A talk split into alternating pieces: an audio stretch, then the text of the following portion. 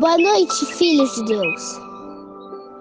Mais uma vez, nós vamos ler o nosso livro, O Grande Conflito. Antes de ler, vamos falar com o nosso Deus. Querido Jesus, obrigado por nos capacitar para que podamos falar em seu nome, hoje e todo sempre. Amém. Amados irmãos, hoje continuaremos lendo nosso livro, O Grande Conflito, na página 136. Lemos ontem o finalzinho. Todas as nações dos salvos cantaram. Glória a Deus nas alturas, e, que, e capaz na terra aos homens e às quais ele concede o seu favor. Lucas 2, 2 14. Que lição há nessa maravilhosa história de Belém? Como repreende nossa crença, nosso orgulho e nossa autossuficiência? Como nos ensina a viajar para que também não falhemos em reconhecer os finais dos tempos e perder da mesma maneira nossa hora de oportunidade. Não foi somente em meio aos humildes pastores que os anjos encontraram pessoas aguardando a chegada do Messias. Em terras pagãs também haviam aqueles que o buscavam, homens ricos, nobres e sábios. Os filósofos do Oriente, nas escrituras hebraica, haviam aprendido sobre a estrela que se levantaria de Jacó. Aguardaram com expectativa a chegada daquele que seria não só a consolação de Israel, mas também luz para revelação aos gentios. Lucas 2, 25, 32. E luz para a salvação até os confins da terra. Atos 13, 47. As estrelas enviadas pelo céu guia os estranhos gentis até o local de nascimento do recém-nascido do recém-nascido rei. E aos, que o, e aos que o aguardam ansiosamente que Cristo aparecerá segunda vez, não para tirar o pecado, mas para trazer salvação. Hebreus 9, 28. Assim como aconteceu com a notícia do nascimento do Salvador, Deus não confiou a mensagem do segundo advento aos líderes religiosos do povo. Eles recusaram a luz do céu e por isso não fizeram parte do grupo que os apóstolos Paulo descreveu. Mas vocês, irmãos, não estão nas trevas, para que esse dia os surpreenda como ladrão. Vocês todos são filhos da luz, filhos do dia. Não somos da noite nem das trevas. Primeira Tessalonicenses 5, 4, 5. Os líderes religiosos deveriam ter sido os primeiros a receber a notícia da chegada do Salvador. Os primeiros a anunciar que ele estava próximo. No entanto, estavam descuidados e desatentos, e o povo adormecido em seus pecados. Jesus viu sua igreja como uma figueira esteril, coberta com uma capa de folhas, porém sem nenhum fruto precioso. Faltava-lhes o espírito da verdade e humanidade. Faltava-lhes o espírito de verdadeira humildade, penitência e fé. Em seu lugar havia orgulho, formas religiosas, egoísmo e opressão.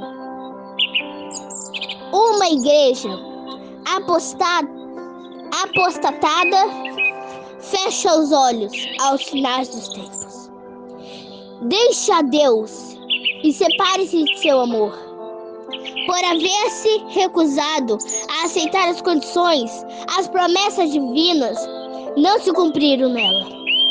Muitos dos que diziam ser seguidores de Cristo se negaram a aceitar a luz do céu.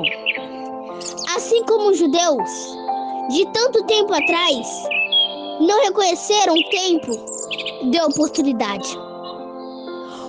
O Deus passou por eles e revelou sua verdade.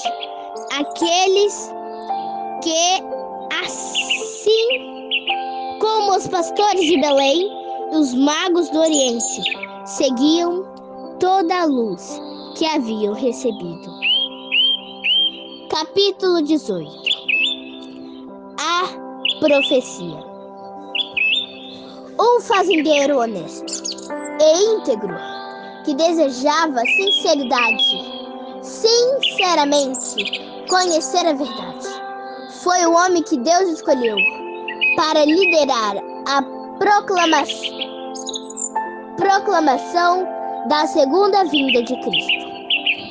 Assim como muitos outros reformadores, Guilherme Miller lutou com a pobreza e aprendeu lições de abnegação.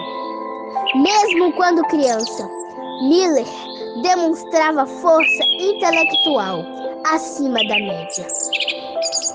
Enquanto crescia, sua mente era ativa e bem desenvolvida, e ele tinha uma sede profunda por conhecimento. Amava estudar e adquiriu os hábitos de pensar como cuidava com cuidado e fazer análises profundas. Essas coisas o transformaram em um homem sensato e de mente ampla. Seu caráter moral era excelente e desfrutava uma reputação invejável. Tinha um bom desempenho nas várias posições civis e militares que exerceu. Riqueza e honra pareciam aguardá-lo no futuro. Durante a infância, respondia bem às questões religiosas. No início da vida adulta, porém, começou a andar com deitas, cuja influência foi muito forte, por serem, em sua maior parte, bons cidadãos, bons cidadãos, caridosos e generosos por viverem em meio a uma sociedade cristã. O caráter deles tinha sido moldado até, até certo ponto pelo ambiente. Prestavam tributo à Bíblia pelas qualidades que haviam conquistado seu respeito. Porém, eles pervertiam esses aspectos positivos a fim de influenciar as pessoas contra a palavra de Deus. Miller adotou seus pontos de vista. A interpretação a interpretação das escrituras que as pessoas defendiam naquela época apresentavam dificuldades que lhes pareciam insolúveis. Porém, essa nova crença, que deixava a Bíblia de lado, não oferecia, não oferecia nada melhor. E ele não conseguia se sentir satisfeito. Quando Miller tinha 34 anos de idade, o Espírito Santo impressionou seu coração mostrando-lhes que era pecador. Ele não tinha certeza de felicidade além da sepultura. O futuro parecia escuro e sombrio. Ao falar sobre os sentimentos dessa época, ele contou: Os céus eram como bronze sobre a minha cabeça, e a terra era como ferro debaixo de meus pés. Quanto mais eu pensava, mais incruentes eram as minhas conclusões. Tentei parar de pensar, mas não consegui controlar meus pensamentos. Sentia-me verdadeiramente infeliz, mas não conseguia entender o motivo. Estava triste e, queix e queixoso, mas não sabia a quem culpar. Eu sabia que existia o errado, mas não sabia como nem como nem onde encontrar o certo. Amados irmãos, amanhã iremos dar continuidade ao nosso livro, O Grande Conflito. Antes, vamos falar com o nosso Deus.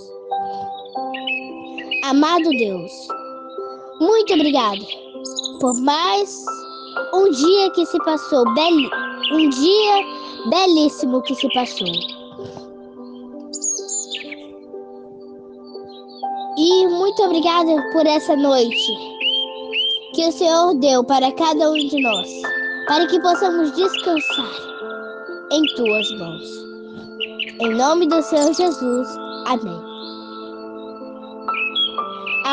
Amados irmãos, amanhã tem mais.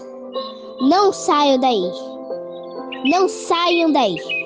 Fico agradecida. Em nome de Jesus. Amém.